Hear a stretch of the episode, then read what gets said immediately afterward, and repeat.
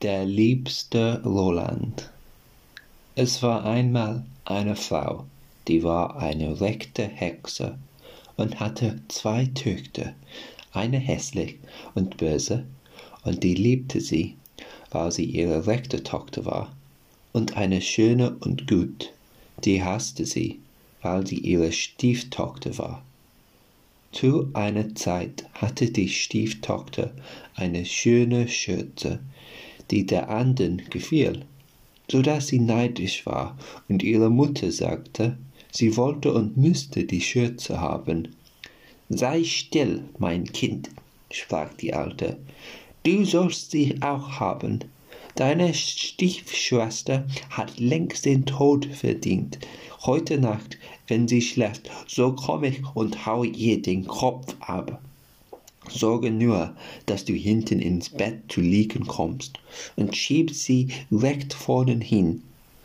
Um das arme Mädchen war es geschehen, wenn es nicht gerade in einer Ecke gestanden und alles mit angehört hätte.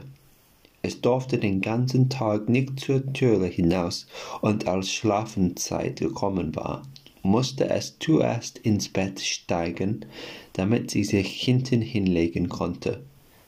Als sie aber eingeschlafen war, da schob es sie sachte vorne hin und nahm den Platz hinten an der Wand. In der Nacht kam die Alte geschlichen, in der rechten Hand hielt sie eine Axt, mit der linken fühlte sie erst, ob auch jemand vornen lag, und dann fasste sie die Axt mit beiden Händen, hieb und hieb ihrem eigenen Kinden den Kopf ab. Als sie fortgegangen war, stand das Mädchen auf und ging zu seinem Liebsten, der Roland hieß, und klopfte an seine Türe. Als es herauskam, sprach sie zu ihm, Höre, liebster Roland, wir müssen eilig flüchten. Die Stiefmutter hat mich totschlagen wollen, hat aber ihr eigenes Kind getroffen kommt der Tag und sie sieht, was sie getan hat, so sind wir verloren. Aber ich rate dir, sagte Roland, dass du erst ihren Zauberstab wegnimmst, sonst können wir uns nicht retten, wenn sie uns nachsetzt und verfolgt. Das Mädchen holte den Zauberstab und dann nahm es den toten Kopf und tröpfelte drei Blutstropfen auf die Erde, einen vors Bett, einen in die Küche und einen auf die Treppe. Darauf eilte es mit seinem Liebsten fort. Als nun am Morgen die alte Hexe aufgestanden war, rief sie ihre Tochter und wollte ihr die Schürze geben, aber sie kam nicht. Da rief sie, Wo bist du? Ei, hier auf der Treppe, da geh ich, antwortete der eine Blutstropfen. Die Alte ging hinaus, sah aber niemand auf der Treppe und rief abermals, Wo bist du? Ei, hier in der Küche, da wärme ich mich, rief der zweite Blutstropfen. Sie ging in die Küche, aber sie fand niemand. Da rief sie noch einmal, Wo bist du? Ach, hier im Bette, da schlaf ich, rief der dritte Blutstropfen. Sie ging in die Kammer ans Bett. Was sah sie da? Ihr eigenes Kind, das in seinem Blute schwamm und dem sie selbst den Kopf abgehauen hatte. Die Hexe geriet in Wut, sprang ans Fenster, und da sie weit in die Welt schauen konnte, erblickte sie ihre Stieftochter, die mit ihrem liebsten Roland forteilte. Das soll euch nicht helfen, rief sie, und wenn ihr auch schon weit weg seid, ihr entflieht mir doch nicht. Sie zog ihre Meilenstiefeln an, in welchen sie mit jedem Schritt eine Stunde machte, und es dauerte nicht lange, so hatte sie beide eingeholt. Das Mädchen aber, wie es die Alte dahergeschritten sah, ähm, verwandelte mit dem Zauberstab seinen liebsten Roland in einen See, sich selbst aber in eine Ente, die mitten auf dem See schwamm. Die Hexe stellte sich ans Ufer, warf Brotbrocken hinein und gab sich alle Mühe, die Ente herbeizulocken. Aber die Ente ließ sich nicht locken, und die Alte musste abends unverrichtete Sache wieder umkehren. Darauf nahm das Mädchen mit seinem liebsten Roland wieder die natürliche Gestalt an, und sie gingen die ganze Nacht weiter bis zu Tagesanbruch.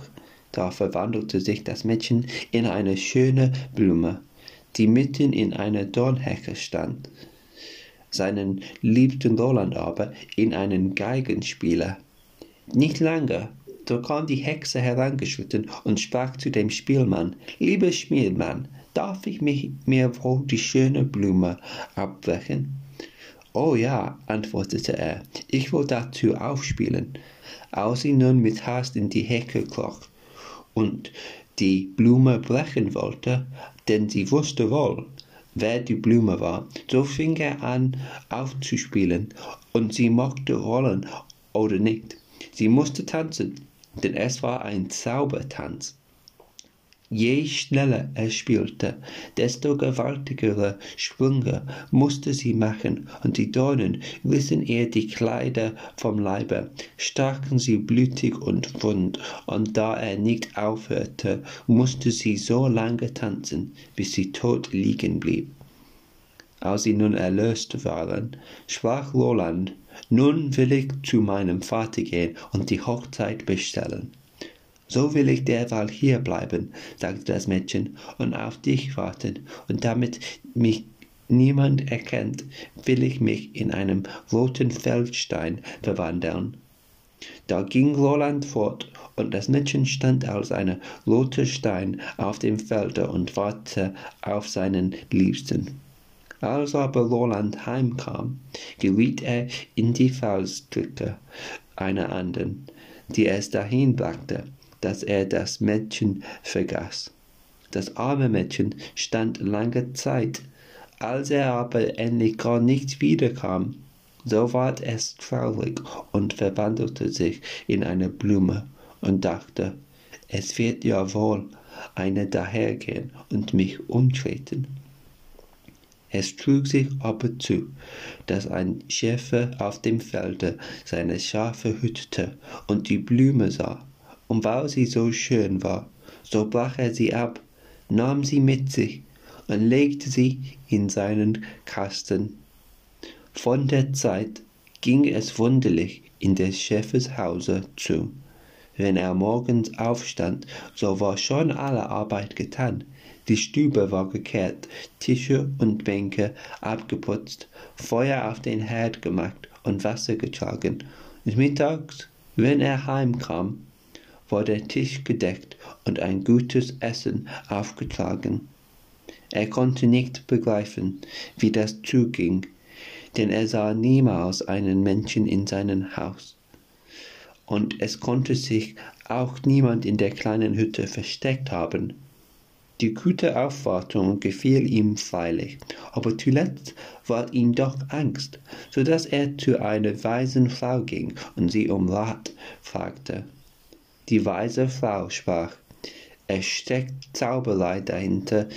Gib einmal morgens in aller Frühe acht, ob sich etwas in der Stube regt, und wenn du etwas siehst, es mag sein, was es will, so werf schnell ein weißes Tuch darüber, dann wird der Zauber gehemmt. Der Schäfer tat, was sie gesagt hat und am andern Morgen, eben als der Tag anbrach, sah er, wie sich der Kasten auftat und die Blume herauskam. Schnell sprang er hinzu und warf ein weißes Tuch darüber. Alsbald war die Verwandlung vorbei, und ein schönes Mädchen stand vor ihm. Das bekannte ihm, dass es die Blume gewesen wäre und seinen Haushalt bisher besorgt hätte. Es erzählte ihm sein Schicksal, und weil es ihm gefiel, fragte er, ob es ihn heiraten wollte, aber es antwortete nein, denn es wollte seinem liebsten Roland, obgleich er es verlassen hatte, doch treu bleiben. Aber es versprach, dass es nicht weggehen, sondern ihm fernerhin haushalten wollte. Nun kam die Zeit heran, dass Loland Hochzeit halten sollte. Da ward nach altem Brauch im Lande bekannt gemacht, dass alle Mädchen sich einfinden und zu Ehren des Brautpaars singen sollten.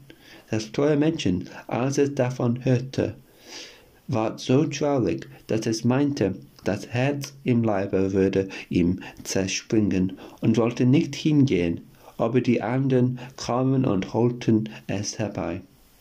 Wenn aber die Weihe kam, dass es singen sollte, so trat es zurück, bis es allein noch übrig war. Da konnte es nicht anders. Aber wie es seinen Gesang anfing und er zu Rolands Ohren kam, so sprang er auf und rief, die Stimme kenne ich, das ist die rechte Braut, eine andere begehre ich nicht. Alles, was er vergessen hatte und ihm aus dem Sinn verwunschen, verschwunden war, das war plötzlich in sein Herz wieder heimgekommen. Da hielt das treue Mädchen Hochzeit mit seinem liebsten Roland und war sein Leid zu Ende und fing seine Freude an. Das Ende.